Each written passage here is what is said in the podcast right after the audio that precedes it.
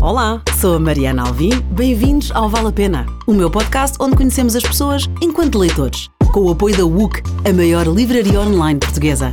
Fiquem por aí, vale a pena.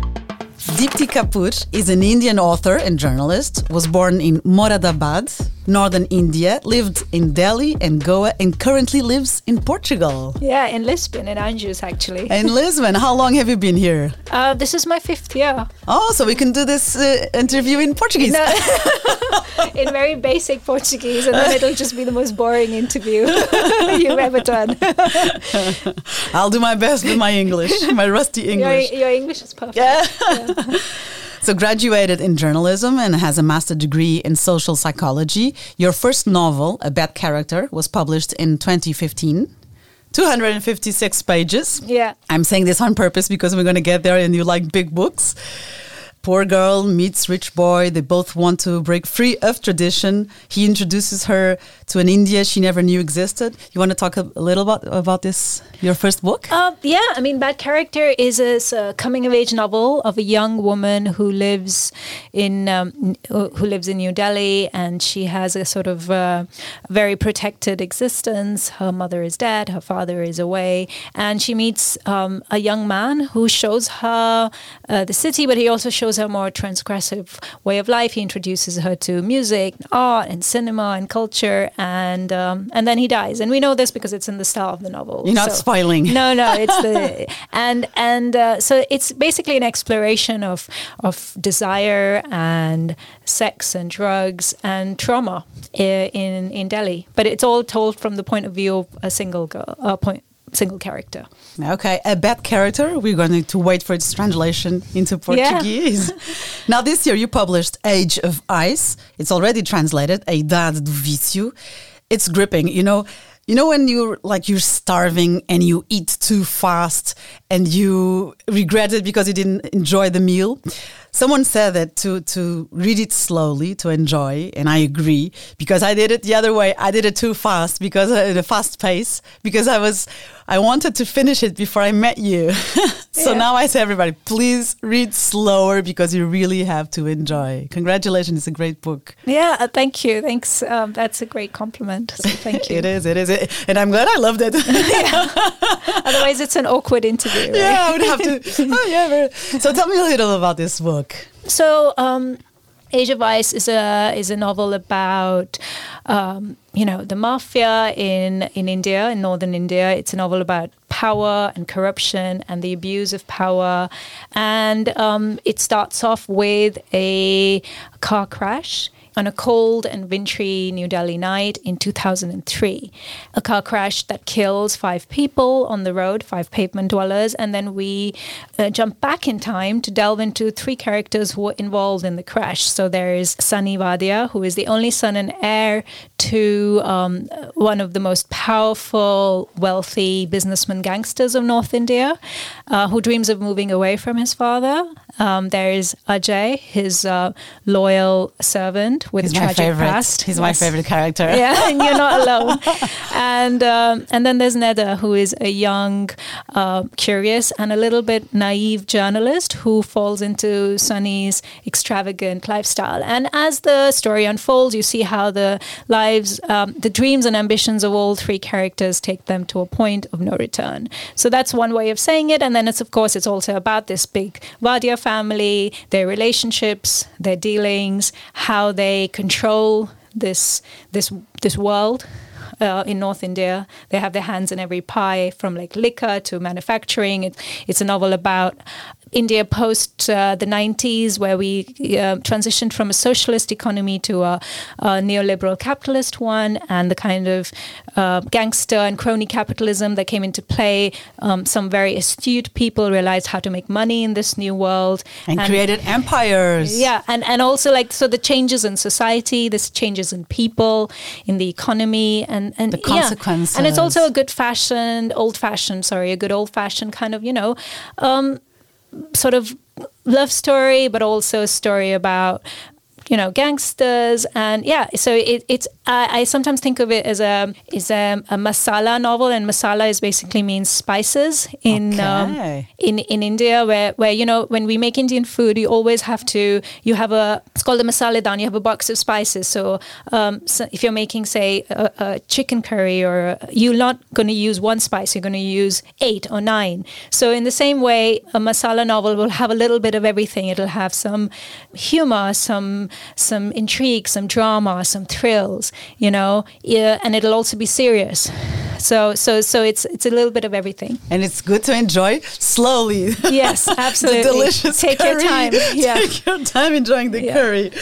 It was an Oprah daily pick. Wow. No, no. Uh, it was a Good Morning America pick for uh, GMA month, uh, book club pick for January. Ah. I think Oprah picked it as one of the novels that she it was a recommendation. Okay. I'm not sure. Yeah, daily yeah. pick, not for her book club, but okay, daily yes, pick. that's yes. That's, yeah. So that's correct. You're right. Yeah. It was an Oprah daily pick for this year, which is great.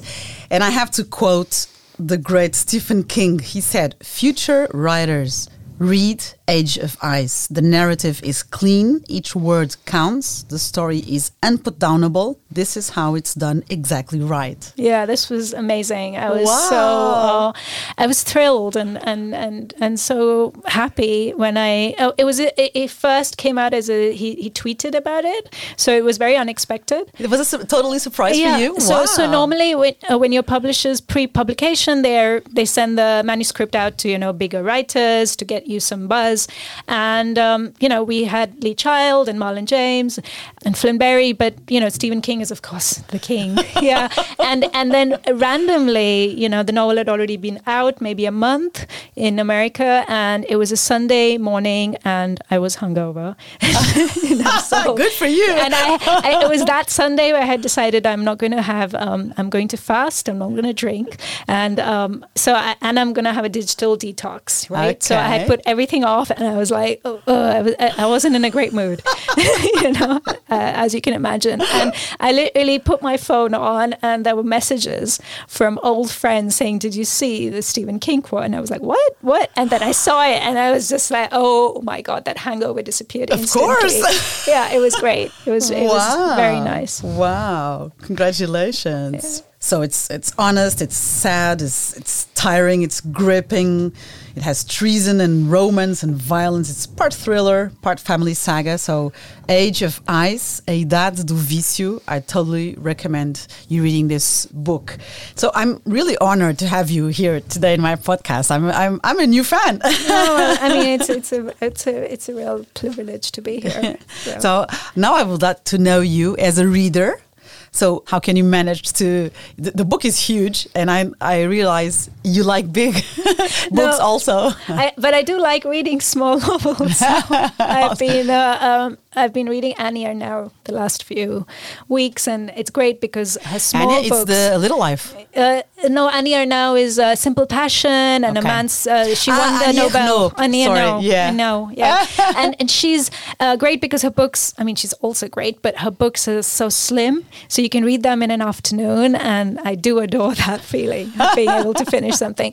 My my reading habits are I, I read you know a lot. I read everything i can find. You know i have certain of course interests um, and and you know some things i read for work. So i read a lot of uh, nonfiction um, you know mostly in, in indian nonfiction you know, relationship between say crime and politics prison memoirs, I'll read Human Rights Watch reports, I'll read lots of academic papers. So that kind of reading I do, especially when I'm working and and writing. In the uh, so it's I write very early in the morning, so I write from five to nine, and then I spend the rest of the day thinking, walking, taking baths. I take I read a lot when I'm in the bath. Can you manage to do that? I thought it, that was only in the movies. I tried to do that once. I, I Did you drop your Kindle? almost. I was afraid, you know, to put the pages wet or yeah yeah, my Kindle exactly. No, no, I um well, I never take an e-reader into the bath. Yeah, but the paperback, yes. Yeah, yeah, but um, yeah, I, I find that um, that sense of being in a space where you are completely cut off, you know, it's and it's just it's it's this a small kind of like a space where you can just focus on one thing. It's very intense, um, and and we don't have baths in India because I lived in Goa just bef- before I moved here, and of course Goa is hot and tropical, and, and you're not going to be getting into a bath. You just have a quick shower. So um, that actually happened in Lisbon, uh, and I find it's uh, it's a great time to really read novels and um, with a glass of wine next to you or not? it, yes, occasionally. yeah. It has to. yeah, wine, tea, coffee, but yeah, wine is always nice. Yeah, yeah. And doesn't the bath? I, I, I tried to do that also, uh, taking a bath reading, and I was always afraid of get, getting the pages wet, and I tried with a glass of wine, but it was not very comfortable. It was not very practical. Yeah. And then the other disadvantage it was it the bath turned cold. Yeah, that's that's one of the. Sometimes I'm just say I, I just if I if the book is really gripping, I'm in the cold bath. Yeah, because then as soon as you step out, you're back in the world, and yeah. then you know there's other commitments or things to do suddenly, and you know yeah, you get out yeah. of the, you come back from the journey. Yeah. Uh, there's, you know, life that suddenly you have to go and live in the real world. Yeah. So that bath is a space of, yeah. And you can always put the hot water again. Yeah, yeah, exactly. So one of your favorites, and it said it was difficult. Of course, I only I asked for three, four favorites. Of yeah. course, it's difficult, uh, but you loved uh, Roberto Bolaño, Two six six six. Yeah. Um. So I um. Whenever I think of books that I love, I always think of where I read them because I have such strong memories of um uh, the book, especially the place where I read it, the time in my life where I read it. And Bolaño um, was, uh, you know, I, I read Bolaño and I was living in Goa, and um, you know, already working and thinking as a novelist. Um, so th- this was, I, th- I think, in my mid 30s. And I remember thinking that, oh, you've read all kinds of styles of novels, you know, you know pretty much, you know, you know, there's satire and, uh, you know, uh, capers and all kinds different thrillers you, th- you think okay i've seen it all and then bolaño comes along and 2666 which is this completely um, unconventional, strange, and thrilling novel. It's also massive. It's it's actually um, 900 pages. Yeah, and it's five different stories, uh, five sections that are all um, combined to make the whole.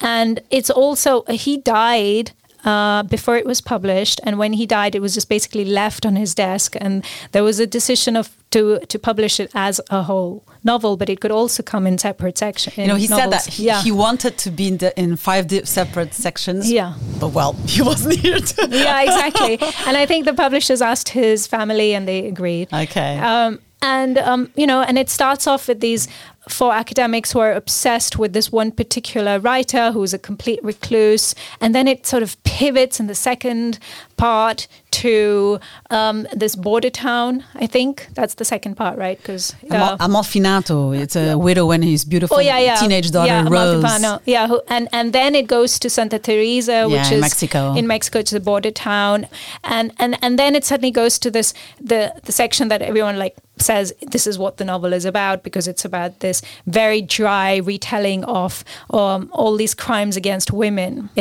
in Mexico in this border town, and then finally in the last section you have you actually get to know about this writer, and it's it, it it's interesting because it almost feels like a mystery. What is this novel about? I mean, apart from the fact that you know he does completely it's narratively characterization everything is is is not what you expect, but it's propulsive. You read it, you read it with this idea of you know what's going to happen next. It's a page turner. Yeah but also it, it's almost like there's five planets orbiting the sun or you know orbiting a black hole and there's a mystery at the heart of the novel and you don't actually ever know what this mystery is about. It's almost like there's there's there's it rewards rereading and rereading in different times of my life. In fact this has been um, a great to speak with you because it brought me back to Bolaño. You know, ah. 2666 was been lying in my in my bookshelf, you know, and I hadn't actually hadn't read it in years, and now i have gone back to it because I was thinking about it, and so this is going to be my another re- reading, and then I think I'm going to read it again in a few years because every time you read it, something else will happen. You'll you'll figure something else out, and um, and I love novels like that. I love novels which are unconventional, which are mysterious, and I think it's like it's an it, it feels like a novel about the world, about what's good. But and at the center of this world is violence, and that brings me to the fact that it has a lot of parallels with India and the work I do, which is with I write about India, I write about um, violence, I write about you know caste inequality, about uh, wealth, extreme wealth, about capitalism. You know, so so in in a way, it it it I feel like it it hasn't you know, and and the, because 266 is six is so capacious you know it can integrate everything. That has also influenced the way i approached age of vice where i thought it's a novel that starts off as one thing but then it pivots and it moves so and it, it's all encompassing and that that was a big influence for me on me wow and we have it also in portuguese 2666 roberto bolaño you know he was a poet and he wanted only to be a poet but once he became a father, he had to provide for his family. Yeah. So he only wrote fiction in order to, you know, pay the bills. Wow, I, I didn't know that. I yeah. mean, I, I, I, it's, you know, I was reading about him and he does, I know that he, yeah, and he he died very, you know, yeah, he was, he was young, 50. 50 when he died. He had some liver problems, and I know he lived away from Chile for years. So, and and um, yeah, it's just his work is so fascinating. Yeah, yeah. And I, I think it's funny. It's curious. He's he's an author, a, a brilliant author. 2666 is not only it's not his only book but he still considered himself until the end as a poet. He was born in, in chile yes in santiago de chile but he died in barcelona at the age of 50 liver problems but traceable to heroin use. Oh well uh, and also i think because he died before the publication of 2666 well you know writers can you know I, I, I can I can explain my work, but he could never explain his work. So it's it's again something that you have to just figure out. Yeah, it has something quite you know, it has like the occult in it, you know, without it being cliched. There's, there's something like this is dark magic. A mystery that yeah. you're never going to solve. Yeah. And you know that he died in, in 2003. And in 2009, a number of an unpublished novels were discovered among his pages, his papers. Yeah. So there's more to, there's yeah. more mystery coming. I know. We hope. Can't wait. Another book you loved, Secondhand Time, Svetlana Alexievich. We also have that in Portuguese, O Fim do Homem Soviético. 700 pages. That's why I said you love big books. well, yeah, but there's a couple of books that are not so big. But yeah, yeah, yeah. yeah. Um, okay, so so again, Svetlana Alexievich's Secondhand Time is she's a Belarusian um, writer and and journalist. And you know it's this polyphonic multi-voiced piece of work which is again um, she's it's based on interviews with hundreds of people that she made in um, the former Soviet Union from countries like Belarus Russia Kazakhstan uh, Armenia Azerbaijan. And she combines all these voices all these people's you know thoughts and desires into this this this work, which is again really powerful because it, it's this transition that she's talking about the collapse of the Soviet Union and um, the birth of all these different countries, especially Russia. And and what's so fascinating? It's like a history of emotions, but it's also fascinating to see this this hold that uh, an all-encompassing ideology has on people's lives, uh, a kind of life that where ideology dictates every aspect of your life and of your thinking, and and and that to me was again. Um, very interesting in terms of how I o- approach my own work because even though I'm writing fiction, I'm all, I, I I read lots of academic papers and journalistic accounts where, again, people are talking to other people, so you have voices. And um, when I make interviews myself, um, it it allowed me to say, you know, you have to trust the idiosyncrasies of speech. And how do you find sometimes the voices of people when they're describing something that happened to them or their feelings in the aftermath of a certain incident? Th- they are more powerful than what you can ever imagine and write about. So, how do you integrate that into your own narrative? And I think she did it brilliantly. And, you know, so a, very, a big inspiration. Also, same um, India had its own sort of socialist economy, a state in the 90s that collapsed and was replaced by a neoliberal capitalist one. So again, we had in in not maybe so as radical um, a transition as, as as Russia did, but we had our own transition. We had our own kind of different world emerging. So again, I see that um, parallel. So is, it, this is the kind of work that I think about because I think about India, you know, and I can use it and I can think about it, and it leads me to to be a better novelist. Yeah, and making the characters real. Yeah, absolutely. Give them life. Yeah. You know, we had a writer, I interviewed Isabela Figueiredo, Portuguese writer, beautiful writer. Mm-hmm. And she also picked this author, uh, Svetlana. Oh, she, she, she, won the Nobel Prize yeah. in, in 2015. And she chose another of her books, Voices from Chernobyl, As Vozes de Chernobyl, also translated, yeah. Because she's known for being a journalist, an investigative journalist. Yeah. The, she interviews the witnesses that that were there. Yeah. And even doctors and uh, victims and uh, firemen. And through that, she creates this history of this this this big cataclysmic event that then leads to other changes. Yeah, it's. Uh, I have that book too. I, I have been reading it on and off, but for me, Secondhand Time is is very uh, seminal. But yeah, it's. I'm I'm glad someone else chose her yeah. as well because she's brilliant. Yeah. Secondhand Time, O Fim do Homem Soviético.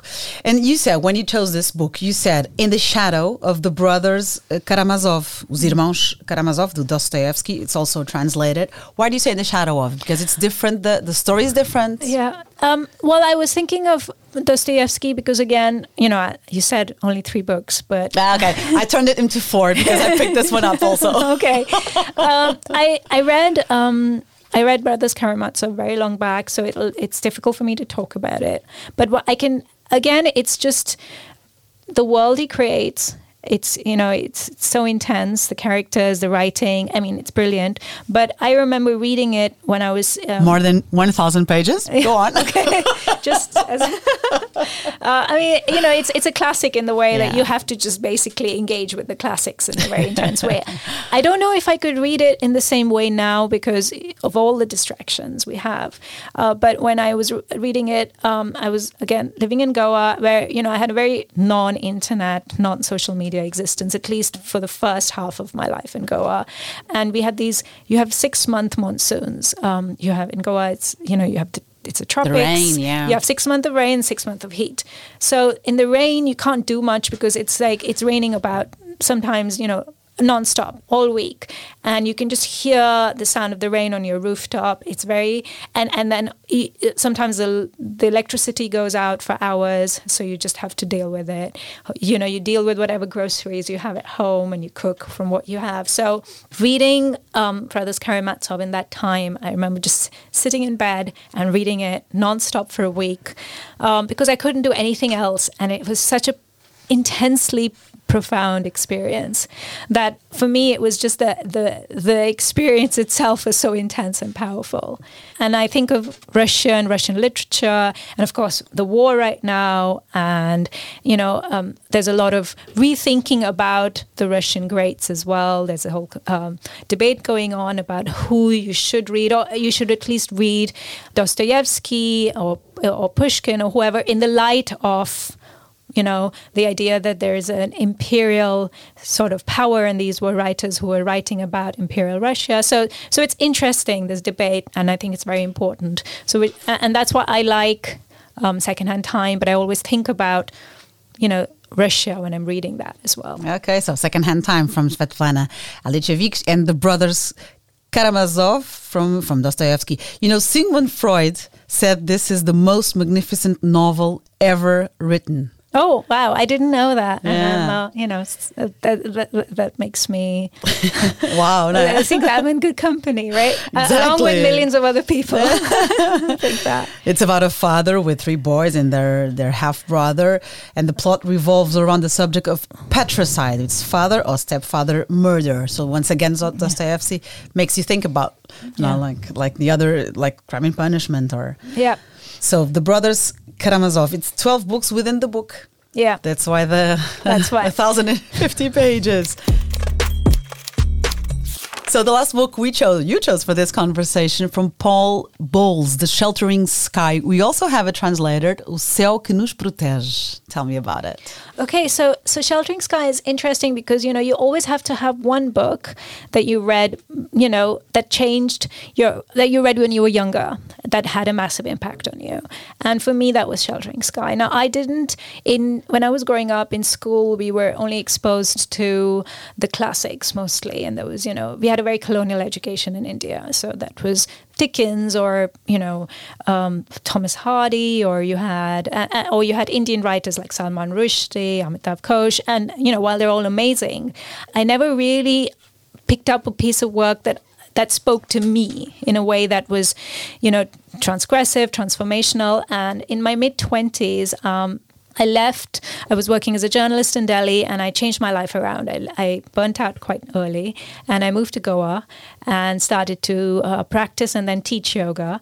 And this is when I started to just read and read for myself and read for pleasure, but also just f- try to think that maybe I can write this way. And this is when I read Sheltering Sky, and it just blew me away because it is this strange, transgressive piece of work that um, it starts off, you know, you have these um, an American couple who are um, traveling in North Africa, and um, you know, it's it's again, it's very. I am. I think I'm attracted to work that's like a little mysterious, and then and it's about what happens to them. And you know, I'm going to give it away. Um, the protagonist, who is Port, dies two thirds of the way through.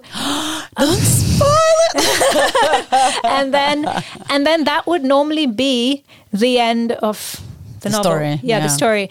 But he went on and he talked about that, Paul Bowles. He said that he wasn't done. And then you suddenly pivot to Kit's story. Yeah, the and, wife. Yeah, and, and then again, it's interesting because even though now I feel like Sheltering Sky has uh, reached the end of its shelf life for me, like I don't need to read it again, but I did reread it many times. And you can read it from Port's point of view, the, uh, the, the, the, the man. man and then the next time you can read it from because then you understand it's it's really about Kit, and then you can read it from her point of view. So I like this idea where the the, the characters have ambiguous intentions, so you you don't know necessarily what's going on, and every time you read it, it's it's a different kind of reading. And and you know some of my favorite pieces of work are this film In the Mood for Love is also uh, this film by Wong Kar Wai, which is set in Hong Kong in the '60s, where you have the the man uh, the two protagonists.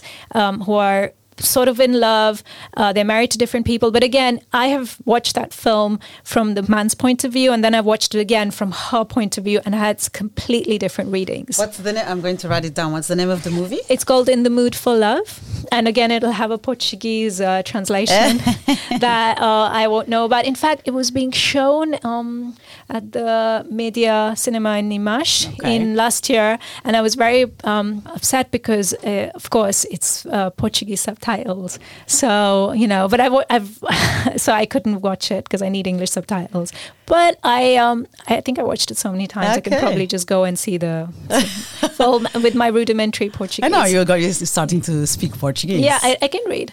yeah. Great, that's great. In the mood for love, also, the Sheltering Sky. Uh, back to this book. It's also uh, there's a movie about it. Uh, yeah. John Malkovich and Deborah Winger. Yeah, and it's uh, it's uh, directed by Bertolucci. Bertolucci. Bertolucci. But it is I mean, the book is way, way better. Always. no, but I think sometimes, um, sometimes books are, um, uh, you know, make really great films. But I think books that are incredible, like, uh, and they're just um, you know, it's about language and style.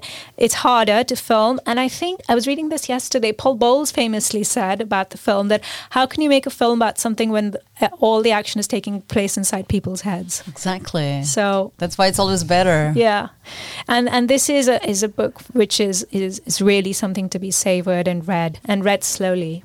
Yeah. So it's a sophisticated couple, American couple that goes a, through Algeria and you know to try to sort things out between them, and they respond to things in a different way. Yeah. So it's uh, yeah. and you know Paul Bowles, the the author, he began writing in Fez in, in 48, 1948, apparently fueled by a cocktail of hashish and majoun, which is a cannabis jam.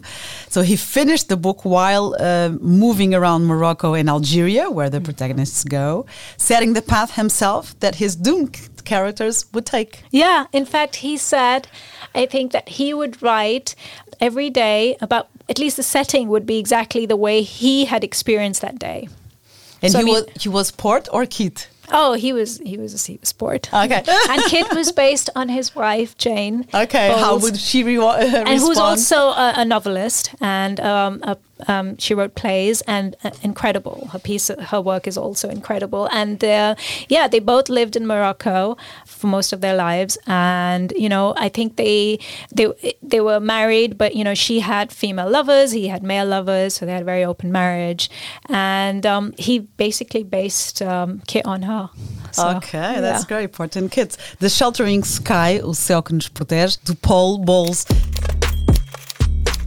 So, 2666 Bolaño, Secondhand Time, O Fim do Homem Soviético, da Svetlana Alexievich, The Brothers Karamazov, Dostoevsky, Os Irmãos Karamazov. Everything has a translation, it's great. The Sheltering Sky, O Céu que nos protege, de Paul Bowles. Pick one. This is even oh, harder. No, no, I can't do that. This is crazy. I can't do that. No. Yeah. Okay, 2666. Okay. Yeah. Okay. it didn't take you long. No, no. I'm trying to think of something. Uh, I mean, no. I it, because he asked me to pick one. Yeah. but you know, probably uh, tomorrow I will be uh, picking another. Yeah, yeah, yeah. and you'll choose other four books to talk yeah, about. Absolutely. Of course, of course. So Indiana, I always recommend a few readings. I, I bet you know these, but of course I had to mention Shantaram. Yeah. You, you've read it? Yes, I read it years back. Okay. Yeah, yeah, yeah. I a, when I was a journalist, and I uh, even managed to get an interview with Gregory David Robert. I remember I was in Bombay. I wanted him to write for a magazine I was editing, but I couldn't afford him. Oh, of course. he was very expensive. He's on a machine now, of course. Yeah, yeah, yeah. He writes beautifully. I'm, I'm a total fan. It was the book I most underlined. Really? Oh, wow. yes. Okay. And another book, of course, you know it probably also Behind the Beautiful Forever. Yeah, yeah. Katherine Boo. It's a great book. It's it's excellent. It's okay. a non-fiction account of a of she of a writer who lives in a slum in Bombay and the life in the slum. Yeah, it's it's very good. Yeah, she was a journalist that went to live there yeah. on purpose to write about yeah. this. And uh, the slum at the edge of Bombay airport in the shadow of new luxury hotels. So their garbage was the slum's food. Yeah it's it's incredible. I have a I had a guest, Catarina Furtado. She mentions this book. So, behind the beautiful forevers, o sonho de uma outra vida. It's also translated, and Shantaram I mentioned it several times in this podcast. You should read it also. So, my gift to you, I wouldn't risk. I also it's a surprise. I also give you a book at the end oh, of our conversation. So I wouldn't risk. I knew you probably had read Shantaram and Behind the Beautiful yeah. Forevers. So going back to Bolaño, and it was mm. actually the book you chose, in the book 2666, he writes, Only poetry isn't shit. so, oh. Do you like poetry? I do, but I don't read as much uh, poetry as I read prose. Yeah. Yeah. So same yeah. here. But, but, I do. Okay, so I brought you. I brought you a classic. So okay. it's Luís de Camões is our poet. Oh, yes, of course. Love sonnets in English. Oh, so wow! No, this is perfect. Thank you. Oh, okay. Nice. Thank you. This is perfect. And and going back to your Age of Vice, which I loved. The only disadvantage, the only complaint that I have it was a trilogy. So yeah. when's next? I, am going to go back home and start working exactly. on it immediately. Thank you very yeah. much. It was a pleasure. It was a real you. pleasure. Great Thank talk. You. Thank you.